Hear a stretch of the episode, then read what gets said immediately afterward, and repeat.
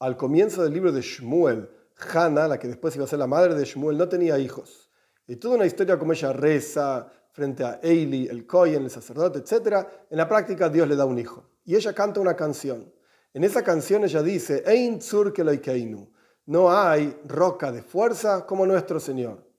Y el Talmud dice sobre este asunto, no leas tzur de la palabra roca, sino tzur de la palabra tzura, forma. ¿Es Dios el único que es capaz de generar una forma dentro de otra forma? Entonces ya estudiamos una explicación de la palabra tzur, forma, no solamente roca. Pero hay una explicación muchísimo más profunda desde la perspectiva del pensamiento hasídico.